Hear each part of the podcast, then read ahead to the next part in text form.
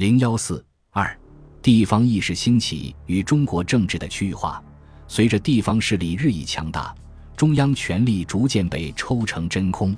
此时，严格意义上的中央军权已不存在，掌握军权的是分散各地的实力派。陆军部和海军部不仅没有直接统辖的军队，对各省军队也没有调度指挥权。孙中山只是李烈钧不就执政府的参谋总长职而征江西地方职务，充分说明中央军事职能部门在地方实力派人士心中的地位。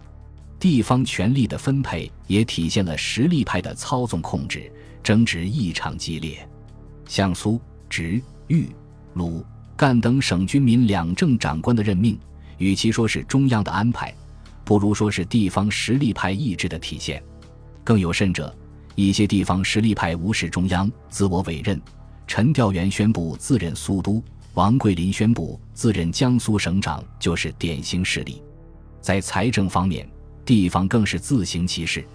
一九二五年一月，段祺瑞通电各省，要求务于旧历年内着结款项至京，以给中央要需。除了山西的阎锡山会解六十万元，山东的郑士琦承诺集解数万之外。多数省份对电令都置之不理。不仅如此，地方实力派还纷纷截留本应交纳中央的税款。段政府虽甚为不满，却无计可施。到了这年年底，财政部穷逼到了连一百元之款亦不能开出的可悲地步。中央政府处于虚置状态，国家政局遂以地方实力派的意志为转移，直接受到地方的支配。在北方。近两年的时间里，政治的焦点都集中在张作霖与冯玉祥的关系上。冯玉祥为反张而运动郭松龄倒戈，同时欲与吴佩孚捐弃前嫌，共谋大计。出于非捣断事曹不足以迎合吴氏而得其欢心的考虑，冯采取了包括政变在内的一系列道断措施，殊不知却促成了奉张与旧直系的合作。在南方。则有孙传芳起兵讨奉，这两起事件使标榜和平统一的段祺瑞执政府威信扫地。萧耀南鉴于段不能继续利用，对于吴佩孚不再继续排拒，吴遂得以从越州而至汉口，在查家墩设立讨贼联军总司令部，借此东山再起。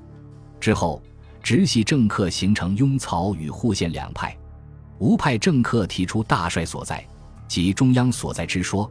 使原先就复杂的中央与地方关系更加复杂化。吴佩孚采纳户县之说，与张达成无不拥草，张不带断之约，于是形成冯玉祥和奉张都不再拥断的局面。显然，北京政变后两年的中国政局都是在地方实力派的操作下发生变化。本应在政治上执牛耳的临时执政段祺瑞，此时只能依偎在各地方实力派之间。做需要他人驱动的木偶式的政治表演。如果说十九世纪末中国的地方主义是一种分在客观上有利于和的中央方向上的地方主义 （center-oriented regionalism），那么此时的地方主义显然已经偏离了以前具有的中央方向，这是政局呈现极为动荡不稳的状况。大局变化的周期由民国初期的三四年变成两年甚至一年。段祺瑞很快陷入统治困境，执政不到两个月，便有人将其与徐世昌相比，指出段氏已入十年东海境地。时论也将北京政府视为世界政治史上最无全能之政府。以后段的处境越发困难。从一九二五年下半年开始，北京频频发生民众驱段运动。地方实力派，尤其是南方国民党人，开始利用时机以实现自己的目的。三一八事件之后，段祺瑞的执政府统治更加穷途末路。中国事实上已处于无中央政府状态，成为地方实力派的天下。一九二六年四月二十日，临时执政府统治宣告终结。段祺瑞临时执政府被推倒之后，张作霖。吴佩孚暂时保留了临时执政府的统治形式。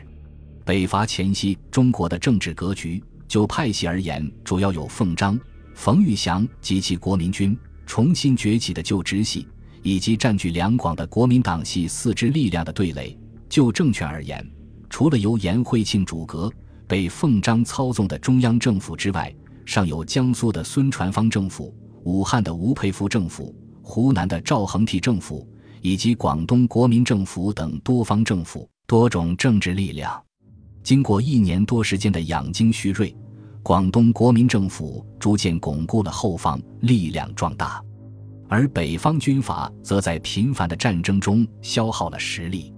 南北对峙的局面再度形成，此时北方政局之支离破碎，达到民国以来最甚程度，这为国民政府北伐的成功提供了有利的外部条件。